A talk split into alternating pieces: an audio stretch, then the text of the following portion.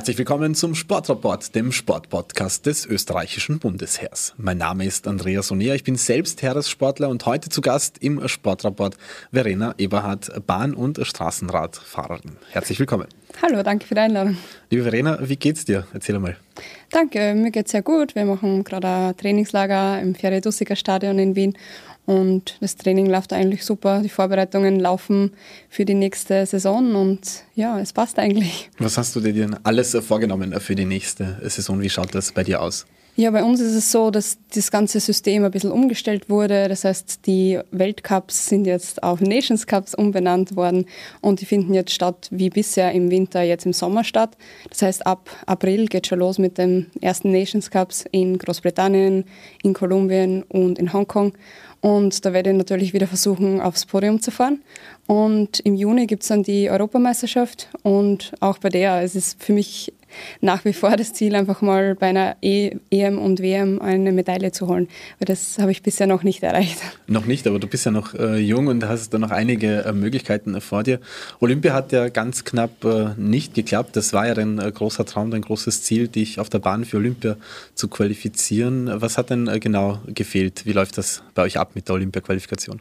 Ja, bei uns kann man sagen, dass die Quali ja eigentlich schon zwei Jahre vor Olympia beginnt und Meiner Meinung nach sind große Nationen klar im Vorteil, weil es gibt 21 Plätze weltweit und davon sind eigentlich nur sechs Plätze für Einzelkämpfer vorhergesehen. Das heißt, die anderen Nationen können sich über Disziplinen qualifizieren, die ich einfach nicht ausführen kann, weil ich die Einzige bin, die in Österreich internationale Rennen fährt. Dementsprechend sind diese sechs Plätze sehr, sehr hart umkämpft. Und es ist einfach ganz schwierig, dass man monatelang durch die Welt reist und im Winter eigentlich sechs Weltcups fahren muss, wo der eine vielleicht in Australien ist, der nächste dann in Hongkong und der nächste in Europa und das innerhalb von drei Wochen. Und als Einzelfahrerin muss man eigentlich dann fast alles fahren, wohingegen große Nationen beim Weltcup A die eine Person hinschicken und die nächste kommt dann eigentlich relativ frisch, die andere Fahrerin zum nächsten Weltcup dementsprechend geht einem irgendwann die Luft aus und das war eigentlich so das Hauptproblem dann. Das heißt, die anderen Nationen können diese Plätze gemeinsam im Team sozusagen für die Nation erfahren und entscheiden dann, wer hinfährt. Und du müsstest das alles äh, alleine machen in verschiedensten Disziplinen. Aber ich nehme mal an, dass der Traum Olympia jetzt äh, deswegen oder wegen dem System für dich ja noch nicht äh, erledigt ist. Äh, wie, wie, gehst du denn für Paris äh, das Ziel der Qualifikation an? Ja, es ist definitiv noch nicht vorbei. Ich sage mal, 2024 kann kommen. Und für mich ist das Gute, dass jetzt die Quali ein bisschen verändert hat. Das heißt, ähm, wir müssen sich jetzt nicht, wir müssen uns nicht für die Weltcups extra qualifizieren. Das heißt, bisher war es so, dass wir den ganzen Sommer rumgereist sind, dass wir im Winter überhaupt bei den Weltcup starten können. Und jetzt ist es so, wenn du nur eine gewisse Anzahl von Punkten hast, kannst du zumindest direkt bei den Weltcups einsteigen. Und da gibt es dann Quali-Vorläufe. Dementsprechend haben kleinere Nationen jetzt endlich mal einen Vorteil. Und wenn sie das so beibehalten bis Paris, dann würde ich mal sagen, ist, stehen die Chancen viel besser als für Tokio.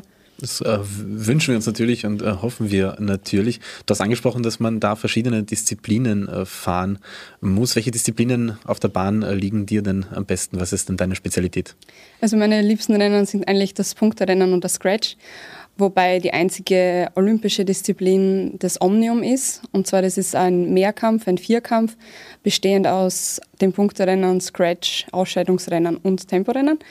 Und ja, es geht einfach auf der Bahn sehr viel um taktisches Können und technisch gutes Fahren. Dementsprechend ist es mehr offen, würde ich mal sagen, als auf den Straßenrennen, wo oft kilometerlang oder stundenlang dahin gefahren wird und wo es nur wenige Attacken gibt. Das ist ganz anders auf der Bahn. Da wird wirklich ständig attackiert und es geht wirklich schnell zur Sache. Ist es auch etwas, was dich äh, fasziniert äh, am Bahnradsport? Ja, definitiv. Das ist eigentlich das, was mir am meisten ähm, reizt, sage ich mal, die hohen Geschwindigkeiten, die wir da fahren. Wir haben bei 15 bis 20 Kilometer Rennen teilweise schon Durchschnittsgeschwindigkeiten über 52 km/h. Und bei den Männern geht es noch schneller zur Sache. Also das ist, glaube ich, schon ganz beeindruckend. Kannst du die Disziplinen vielleicht auch äh, kurz äh, erklären? Also was ist, äh, ich meine, Punkte fahren ähm, macht vielleicht noch aus der Logik Sinn, aber Scratch einer Verfolgung, Ausscheidungsfahrten, das kann man sich vielleicht auch noch irgendwie zusammenreimen, aber vielleicht erklärst du ganz kurz, was die einzelnen Disziplinen bedeuten. Ja, also so ein Scratch-Rennen ist im Grunde ein Rennen wie ein Straßenrennen mit Endwertung. Wer als Erster über die Ziellinie fährt, hat gewonnen. Und das Punkterennen ist, wie der Name schon sagt, man muss über den, also über den Zeitrahmen hinweg so viele Punkte wie möglich sammeln. Das kann man zum einen bei den Wertungssprints machen, die alle zehn Runden stattfinden oder man fährt sozusagen einmal um die ganze Gruppe rum. Das gibt dann gleich 20 Punkte. Dafür müsste man eigentlich schon vier Wertungen, vier kleine Sprintwertungen gewinnen, um auf diese 20 Punkte zu kommen. Und das ist dann eher meine Taktik, weil ich jetzt nicht die extrem sprintschnelle Person bin, sondern eher dann auf diese Plusrunden gehe und somit ähm, kommt man natürlich schneller nach vorne.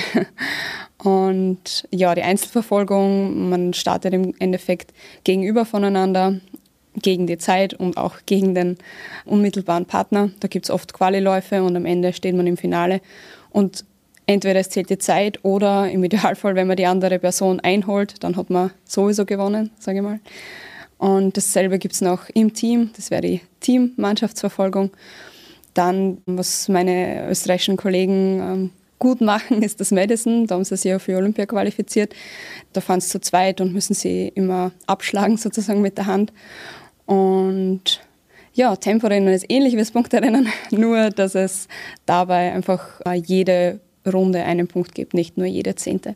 Also von außen äh, schaut das äh, fast immer so aus, als würde man nur im Kreis fahren, aber es geht um äh, sehr viel mehr. Du hast vorher angesprochen, dass du eine Einzelkämpferin bist. Wie kann man sich das genau vorstellen? Was bedeutet das, dass du da in Österreich als einzige Dame auch international präsent bist im Radsport? Ja, ich würde mir natürlich hoffen, dass mehr Mädels da tätig sind im Bahnradsport und es schaut jetzt zumindest gut aus, dass mehr Interesse zeigen. Also wir haben die letzten Jahre schon ein paar mehr bei den österreichischen Meisterschaften, die dann auch teilnehmen. Und ja, als Einzelkämpferin würde ich sagen, ist es einfach schwer, weil man halt bei den kleinen Rennen keine Hilfe hat.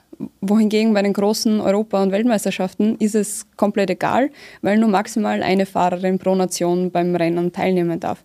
Das heißt, da habe ich eigentlich keinen Nachteil im Gegensatz zu den kleinen Rennen, wo oft extrem teammäßig gefahren wird, obwohl es vom internationalen ähm, Verband eigentlich gar nicht so erlaubt ist. Woran glaubst du, liegt das? Äh, dass, ich meine, dass du jetzt äh, erfolgreich bist, über die Gründe werden wir dann auch äh, gleich äh, reden, warum äh, du es geschafft hast. Aber woran liegt es, dass, dass so wenige äh, Damen auf der Bahn fahren in Österreich? Naja, ich glaube, es wird zu wenig schmackhaft gemacht vielleicht. Es gibt auf der Bahn eigentlich nur dann die Möglichkeit, Geld zu verdienen, wenn man halt von Bundesheer oder von der Polizei unterstützt wird. Und es ist jetzt nicht so wie auf der Straße, dass man dann große Preisgelder hat. Im Gegenteil, man muss irgendwie schauen, dass man überlebt. dementsprechend bin ich natürlich sehr dankbar für die Unterstützung vom Bundesheer. Ohne das wäre es auch gar nicht möglich. Und auf der Straße ist es dann schon so, wenn man wirklich gute Erfolge hat, dann kann man schon ein ganz gutes Gehalt bekommen, wo wobei wir noch lange nicht da sind, wo die Männer sind, die da wirklich teilweise Millionen verdienen. Das ist, leider ist der Unterschied von Frauen- und Männersport noch immer sehr, sehr groß, obwohl wir meiner Meinung nach selbes leisten oder teilweise sogar mehr. Was müsste man da ändern? Also außer natürlich die Entlohnung. Also was würde es brauchen, damit man da eine Anpassung äh, erreicht äh, zwischen äh, Damen- und Herren Radsport? Zum einen müssen einfach äh, die Medien einsteigen, glaube ich, dass mehr im Fernsehen übertragen wird und ganz einfach, dass das besser vermarktet wird, weil es ist, ist enorm interessant und ich glaube vor allem der Bahnradsport ist super für Zuschauer, weil du ständig alles siehst. In den Zuschauertribünen kriegst du das ganze Rennen mit, du kriegst jede Attacke mit und nicht so wie im Straßenradsport, wo du eigentlich die Fahrer in zwei, drei Sekunden vorbei ähm, fahren siehst. Das ist ähm, eigentlich eine sehr, sehr interessante Sportart, finde ich. Wie ist das bei dir eigentlich dazu gekommen, dass du jetzt dich entschieden hast, äh, Radprofi zu werden oder es zu versuchen, im Rad internationale Erfolge ähm, zu erfahren? Meine Anfänge habe ich interessanterweise in einer ganz anderen Sportart gemacht, und zwar im akrobatischen Schnurspringen. Das möge man jetzt nicht mehr glauben, weil ich glaube, das schaut jetzt nicht mehr so gut aus bei mir. Und ja, mein Freundeskreis damals hat mich irgendwie dazu überzeugt, dass ich einen Radmarathon starte und bin dann direkt bei der allgemeinen Klasse als 15-jähriges Mädel am dritten Platz gelandet. Und ja, sie haben mich dann dazu überredet, mehr oder weniger, ja, mach das doch.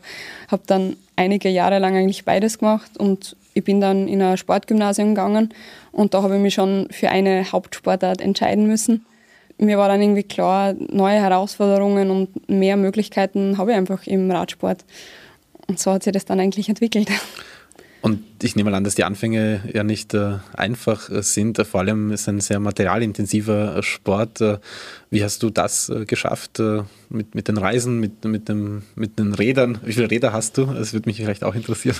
Hm, ich habe aktuell zwei Straßenräder, ein Zeitfahrrad, zwei Bahnräder, ein Mountainbike. Also ist schon sehr, sehr viel, das da zusammenkommt. Ich muss aber auch sagen, ich habe Glück gehabt, dass das erste Fahrrad einfach meine Eltern finanzieren konnten und danach habe ich immer wieder Sponsoren bekommen, die einfach mir wirklich unterstützt haben und ohne das wäre es auch gar nicht möglich gewesen. Ich bin ja relativ schnell dann als Juniorin schon ins Ausland gegangen für Straßenrennen, wo ich eigentlich bei denen sehr gutes Material schon zur Verfügung gestellt bekommen habe. Und ich glaube, da habe ich aber ganz gute Entscheidungen getroffen in jungen Jahren, sodass ich eigentlich überhaupt in die Richtung gehen habe können. War das für dich immer, immer klar, so ich werde Profi, ich schaffe das, ich kann das? Oder hast du dem auch einen Plan B irgendwie offen gehalten? Also ich wollte es jetzt natürlich in jungen Jahren definitiv probieren. Äh, hundertprozentig sicher kann man sich natürlich nie sein im Leistungssport, wie lange man das noch ausführen kann. Dementsprechend habe ich mir immer versucht, irgendwie daneben noch was aufzubauen. Habe dann halt die Matura gemacht und direkt danach eigentlich begonnen zu studieren und habe da jetzt endlich meinen Bachelor in Sportwissenschaften in der Tasche. Also das hat einige Jahre gedauert, länger als man natürlich als der Durchschnittsstudent macht. Aber ja, es ist nicht immer leicht gewesen, sage ich mal. Nur ich bin eigentlich auch ganz gut vom Kader unterstützt worden, die mir sehr viele, also gute, gute Schiene gegeben haben, dass ich den Sport mit der Ausbildung gut kombiniere. Hast du das Gefühl, dass du jetzt von, von den Sportwissenschaften, ähm, also vom Studium äh, profitierst, dass du vielleicht dein Training besser verstehst, dass du da bessere Einblicke hast? Äh, ist das auch etwas, was dir jetzt schon hilft? Ja, definitiv. Also ich bin da sehr interessiert in die ganze Materie und Sportwissenschaften ist ein so weit gefächertes ähm, Thema, sage ich mal. Da an der Uni Wien haben wir wirklich sehr viel gelernt von Sportpolitik, Geschichte, Physiologie, Anatomie. Und gerade so die Physiologie, Anatomie hat mich sehr interessiert, was natürlich auch naheliegend ist. Und auch was Trainingsplanung und so anbelangt, habe ich viel mitnehmen können. Das ist ja bei euch äh, sehr äh, trainingsintensiv, das, das Radtraining. Ähm, du hast auch vorher gesagt, dass du im Ausland äh, viel mitnehmen konntest. Welche Erfahrungen hast du da gemacht, die dich geprägt haben? Vor allem, glaube ich, die ersten zwei Jahre waren sehr, sehr gut, weil ich eine junge Fahrerin war und sehr, also wirklich Vorbilder bei mir im Team gehabt habe. Emma Pule zum Beispiel, die früher Weltmeisterin war, eigentlich meine Teamkollegin und war wirklich stolz drauf. Und die Fahrerinnen waren eigentlich so ja, gewillt, mir viele Sachen beizubringen, was jetzt Technik und Taktik anbelangt. Und da habe ich sicher viel profitiert. Du hast deinen äh, größten sportlichen Erfolg äh, bei den Europaspielen mit der Silbermedaille ähm, geschafft. Wie war das damals, äh, diesen, diesen Erfolg zu schaffen? Ja, es war für mich einfach wie ein Aufatmen, ein, ein Ende der Durststrecke sozusagen, weil ich wirklich schon jahrelang versucht habe, eine internationale Medaille zu erreichen. Und es ist oft, ich habe vierte Plätze gehabt bei Weltcups und fünfte Plätze, aber halt wo in, in dem Moment, wo endlich die Medaille klar war, da war ich wirklich sehr, sehr glücklich. Wie, wie, wie durchlebt man ähm, solche Momente, wenn man dann weiß, äh, die harte Arbeit, all das, was man hineininvestiert hat, vor allem auch Verletzungen, äh, die immer wieder aufgetreten sind. Wie schaut man da auf, auf diese Momente dann äh, intensiv emotional zurück? Ja, es, im Endeffekt ist es dann all, all die, ähm, alles, was man durchgeht, eigentlich ist es alles das wert. In dem Moment, wo man dann am Podium steht, beziehungsweise durch, über die Ziellinie fährt, da weiß man, dass das ist genau das, was man will. Das ist genau das, für das man jahrelang trainiert hat. Und es ist schon ein schönes Gefühl, wenn man weiß, es hat sich endlich ausgezahlt, sage ich mal. Ich, ich habe jetzt kurz auch schon eine Verletzung angesprochen. Du hast dir auch schon einmal einen Lendenwirbel äh, gebrochen. Wie ist das äh, passiert und äh, wie hat dich das ähm, geprägt? Ja, das war relativ früh eigentlich in meiner Karriere. Das war 2012. In einer ganz normalen Trainingsausfahrt hat mir eine ähm, Person im Auto, im parkenden Auto, die Autotür aufgemacht. Und im nächsten Moment, was ich mir erinnern kann, liege ich einfach am Boden bewusstlos, wach wieder auf und kann aber von selbst aufstehen. Und ich habe habe mich von oben und unten angeblickt, habe mir gedacht, okay, nicht mal Aufschürfungen, alles okay, okay, mein Rücken tut ein bisschen weh, aber wenn man stürzt, tut einem allgemein immer alles weh.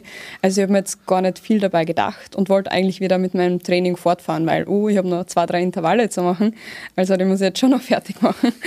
Ähm, glücklicherweise waren Passanten dabei, die gemeint haben, na, wir müssen unbedingt Polizei und Rettung anrufen, weil das hat jetzt nicht so gut ausgeschaut. Und ja, schlussendlich war es sehr, sehr gut, dass ich ins Krankenhaus mitgefahren bin. Habe dann eben leider Diagnose bekommen, dass ich einen zweiten Lendenwirbel gebrochen habe. Und ich meine, für mich war das im Endeffekt wirklich augenöffnend. Und man, man muss einfach sagen, es ist wirklich, es ist ein gefährlicher Sport, aber sehr schöner Sport. Und es ist es ist das Risiko wert, meiner Meinung nach. Und ich bin natürlich sehr glücklich, dass es nach dreimonatiger Rehabilitation wieder alles perfekt gelaufen ist. Und ich habe dann natürlich zwei Monate lang ein Korsett tragen müssen und habe schauen müssen, dass ich so ähm, langsam wie möglich anfange. Und somit ist es auch gut gegangen.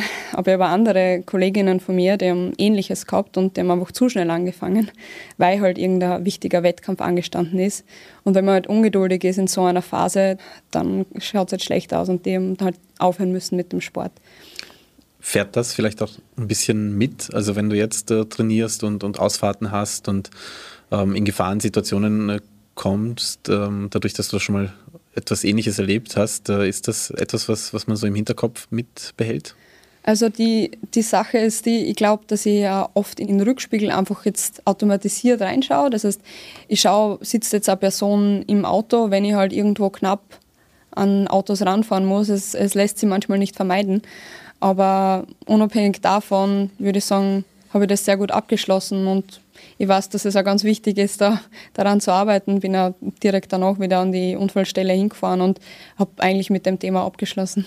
Also es hat dich nicht äh, negativ langfristig beeinflusst oder dass du jetzt das Gefühl hast, in Rennsituationen, wenn es vielleicht eng hergeht, äh, das Bahnradfahren ist ja auch äh, in sich selbst ja sehr gefährlich, äh, dass du da sagst, okay, puh, das war, das war mir jetzt zu heikel, ich habe lieber nicht riskiert. Also ist das etwas, wo man dann auch ähm, an diese Dinge denkt? Würde jetzt nicht sagen, dass das Ereignis von damals mitspielt. Also das stimmt schon definitiv, dass der Bahnradsport sehr intensiv und teilweise sogar aggressiv sein kann. Also es wird oft mit ähm, früher sogar mit, mit dem Kopf gestoßen worden, was natürlich jetzt von der, vom internationalen Verband verbannt wurde. Aber ähm, so mit Ellbogen Stöße verteilen, das passiert schon auch regelmäßig. Und ja, man muss sich halt dann oft entscheiden, gehe jetzt dieses Risiko ein und riskiere sozusagen mit 99,9%iger Sicherheit einen Sturz oder ich zücke jetzt zurück und werde halt im ähm, schlimmsten Fall verlieren sozusagen. Es sind oft Situationen, gerade im, im Zielsprint, die man im Endeffekt nicht so beeinflussen kann. Es sind automatisierte äh, Bewegungen und Entscheidungen, die man trifft und im Nachhinein kann man oft gar nicht wirklich sagen, warum habe ich mich in dem Moment entschieden, da in die Lücke reinzufahren oder nicht. Also es kommt, glaube ich, von jahrelanger Erfahrung eigentlich. Also das kann man auch gar nicht irgendwie bewusst trainieren, dass man sagt, man simuliert bestimmte Situationen, um dann zu schauen, wie man entscheidet, um dann diese Entscheidung vielleicht abzuspeichern. Gibt es da Mechanismen? Mhm, ja, ich glaube schon, dass man im Nachhinein im Idealfall mit Videoanalyse Situationen anschauen kann und wenn was schlecht gelaufen ist oder man schlechte Entscheidungen getroffen hat, kann man, glaube ich, das ganz gut in, ein, in einer anderen Weise visualisieren. Das heißt, dass man da im, im, mentalen Bereich noch viel rausholt, ist definitiv möglich. Ja. Wie kann man sich dein Team ungefähr vorstellen? Was braucht es alles, damit du deinen Sport erfolgreich äh, ausführen kannst? Um, ähm, ich glaube, dass es ganz wichtig ist, äh, eine gute Trainingsgruppe rumherum zu haben. Also ich bin in, in Wien jetzt momentan wohnhaft und habe da einige Trainingskollegen und was auch ganz wichtig ist, dass wir oft Trainingslager gemeinsam machen, wo dann das ganze Nationalteam zusammenkommt. Da ist nicht jeder aus dem Raum Wien. Und wir veranstalten halt dann oft Trainingslager auch im Süden, auf Mallorca. Und da wird dann wirklich intensiv trainiert. Und ja, unabhängig davon ist es auch natürlich wichtig, ab und zu Massagen in Anspruch zu nehmen und zu Physios zu gehen. Also es ist eh, irgendwie ist eh klar für jeden, mentale Mentaltrainer ist auch ganz wichtig und dass man da wirklich auf die Regeneration achtet und nicht nur auf hochintensives Training. Und in diesen Trainingsgruppen, das seid ihr auch mit den äh, Herren gemeinsam, gibt es da etwas, was man sich gegenseitig abschauen kann? Oder sind von der Technik und, und alles äh, im, im Sport dann die Dinge doch äh, eigentlich komplett gleich, so wie du es vorher auch angesprochen hast? Ja, ich kann mir definitiv sehr viel abschauen von den Männern, weil wir sehr erfolgreiche Männer aktuell haben. Und ich als einzige Frau habe es natürlich nicht immer leicht. Ich bin dann natürlich oft im Windschatten bei denen, aber profitiere eigentlich von den Trainings sehr viel, als wie wenn ich jetzt nur mit Mädels trainieren würde. Weil natürlich auch im Rennen die Durchschnittsgeschwindigkeiten immer höher werden und dementsprechend passt es eh perfekt, wenn ich mit Männern trainiere. Ich glaube, das ist ein großer Vorteil. Auch wenn ich mir wünschen würde, dass äh, mehr Frauen auf die Bahn kommen, glaube ich, dass es sehr wichtig ist, dass ich mit den Männern so mittrainiere. Und was glaubst du, können die Männer von dir äh, mitnehmen und lernen aus den gemeinsamen Trainingseinheiten? Ich glaube, dass ich die Person bin, die am meisten abseits vielleicht vom Radsport macht. Also ich schaue zumindest, dass ich sehr viel in der Kraftkammer mache, was andere vielleicht nicht so als notwendig empfinden. Das war jahrelang eigentlich die Überzeugung, dass im Radsport es nicht notwendig ist, in die Kraftkammer zu gehen. Das sehe ich ein bisschen anders und mache dahingehend vielleicht ein bisschen mehr als sie. Also auch da können Sie etwas äh, mitnehmen. Du bist, äh, wie du schon gesagt hast, als einzige international äh, erfolgreiche Bahnradfahrerin in Österreich natürlich auch ein, ein bisschen ein, ein Vorbild. Äh, nimmst du dir diese Rolle auch irgendwie bewusst an, dass du andere, äh, für andere Mädchen und andere junge Damen ähm, ein Vorbild sein möchtest, äh, um diese dann auch zu deinem Sport zu bekommen? Oder ist das etwas, wo du sagst, na, das, das ist jedem seine Sache und, und in diese Rolle möchte ich gar nicht irgendwie gesteckt werden?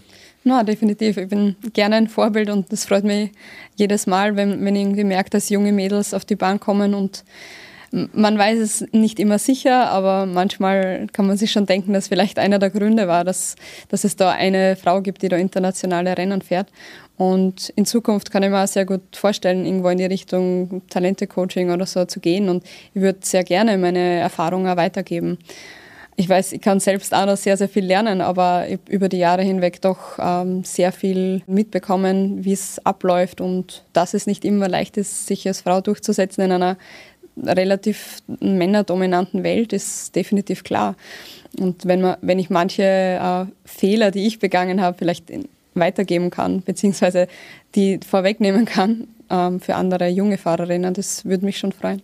Was würdest du sagen, hat dich in deiner Karriere am meisten ähm, geprägt und, und vielleicht auch verändert äh, für, für dein Leben, aber auch für deine sportliche Laufbahn? Ich glaube einfach dieses das ständige Training und auch wirklich das durchzuziehen, was man sich vorgenommen hat. Also wirklich auch sehr strikt ähm, zu sein und dann am Ende doch auch das zu ernten, was man über Jahre lang gesät hat, das ist schon sehr wichtig. Und es geht ständig in einem Sportlerleben bergauf und bergab. Und ich glaube, es kommt immer ganz darauf an, wie man sich auch sehr anspruchsvollen Situationen stellt und was man daraus macht. Und ich glaube, das ist so das, das Wichtigste. Also nicht nur die, die Freunde, die man macht in dieser Zeit oder die Reisen und verschiedenen Kulturen, die man auch kennenlernt, sondern wirklich hauptsächlich die Tatsache, dass man, wenn man was wirklich will, auch alles erreichen kann. Man muss, auch wenn man vielleicht nicht die perfekten Gene hat oder die perfekten Voraussetzungen, ich bin einfach eine Person, die immer sehr, sehr hart trainiert hat und somit bin ich eigentlich zu dem Punkt gekommen, wo ich jetzt bin. Und ich bin auch nach wie vor bereit, sehr, sehr hart zu trainieren und hoffe, dass ich nicht aufhöre, mich weiterzuentwickeln. Das ist auch etwas, was ähm, erforderlich ist, also bei euren Umfängen, bei den Intensitäten, bei den ganzen Sachen, die ihr machen müsst, um, um in, in eurem Sport erfolgreich äh, zu sein. Wie leicht tust du dir da auch ähm, in den schweren Momenten wirklich dran zu bleiben? Ist das etwas, wo es dann wirklich von dir drinnen einfach weitergeht? Oder gibt es auch Momente, wo du dann dir sagst, puh, mit der Motivation ist jetzt wirklich schwierig, da jetzt noch einmal in die Einheit zu gehen, noch einmal in die Ausfahrt zu gehen, da wirklich die letzten Prozente noch aus mir rauszuholen? Wie tust du dir da? Also grundsätzlich bisher war es nie wirklich schwierig, weil ich immer große Ziele gesetzt habe und ich habe gewusst, es ist halt einmal notwendig, auch an schlechten Tagen das Training durchzuziehen, obwohl man eigentlich vielleicht gar nicht mal motiviert wäre oder vielleicht ist man komplett müde vom Tag davor noch. Aber ich habe immer dann, in dem Fall habe ich das Ziel Tokio vor Augen gehabt, jetzt kurzfristig, mittelfristig setze ich mir die Europa- oder Weltmeisterschaftsmedaille als Ziel vor Augen. Und ich glaube, solange man weiß, wohin man will, dann weiß man auch, was es eigentlich braucht, um dahin zu kommen. Und da kann man halt nicht einfach irgendwelche Trainings auslassen. Das funktioniert nicht. Ähm, ja. Das ist natürlich äh, richtig. Also ähm, ohne die Arbeit, die man hineinsetzt, äh, kann es natürlich nicht äh, zu den Erfolgen kommen. Kannst du dir vorstellen, sollte sich zum Beispiel jetzt das äh, Straßenradfahren ähm, bei den Damen weiterentwickeln und, und da große Sprünge machen, dass du auch zurück auf die Straße gehst ähm, mit deinem Hauptfokus? Ja, das kann ich mir schon vorstellen, ja. Also jetzt ist ja leider so, dass das Ferry-Dussiger Stadion irgendwann in diesem Jahr abgerissen wird und dementsprechend habe ich natürlich überlegt, werde ich vielleicht nächstes Jahr wieder mehr auf die Straßen gehen. Ähm, das, das ist definitiv in meinem Kopf und ich habe heuer auch schon ähm, einen Vertrag wieder in Belgien beim belgischen Team. Das ist aber nach wie vor Nebensache. Also für mich ist die Bahn der Hauptfokus und auf der Straße braucht es dann natürlich andere Sachen. Da muss man dann wieder viel, viel mehr Umfänge trainieren. Und auf der Bahn, unsere Wettkämpfe sind ja meistens nur 20 Kilometer lang maximal. Und auf der Straße sind wir mittlerweile bei 140 Kilometer bei den Frauen. Also das wird anders, es wird eine Umstellung. Aber ich sage, das wird, ich würde die Herausforderung gern annehmen. Also mit den Umfängen hast du in dem Sinne kein Problem. Na, also aktuell tue ich mir sehr, sehr leicht, oder halt sehr, sehr leicht. Es ist mir lieber, auf der Bahn zu fahren, sage ich mal. Aber ich glaube, der Körper kann sich an alles gewöhnen und ja, dementsprechend steht dem, glaube ich, auch nichts im Wege, sich dann mehr auf die Straße zu konzentrieren, weil man weiß ja, Ausdauer kann man gut trainieren, Schnelligkeit nur zu einem gewissen Grad. Dem, ja. Man sieht, dass das Studium hat gefruchtet und du hast ja bewiesen auch äh, bisher, dass du anpassungsfähig äh, warst und es auch weiterhin äh, sein wirst. Alles Gute auf jeden Fall für deine Zukunft. Viel Gesundheit, ähm, aufpassen in den Kurven, nicht zu schnell fahren. Danke. Und danke, dass du heute mit dabei warst beim Sportrapport. Danke, dass ihr da sein habt dürfen. Danke auch, dass ihr mit dabei wart. Wir freuen uns, wenn ihr beim nächsten Mal wieder beim Sportrapport mit dabei seid.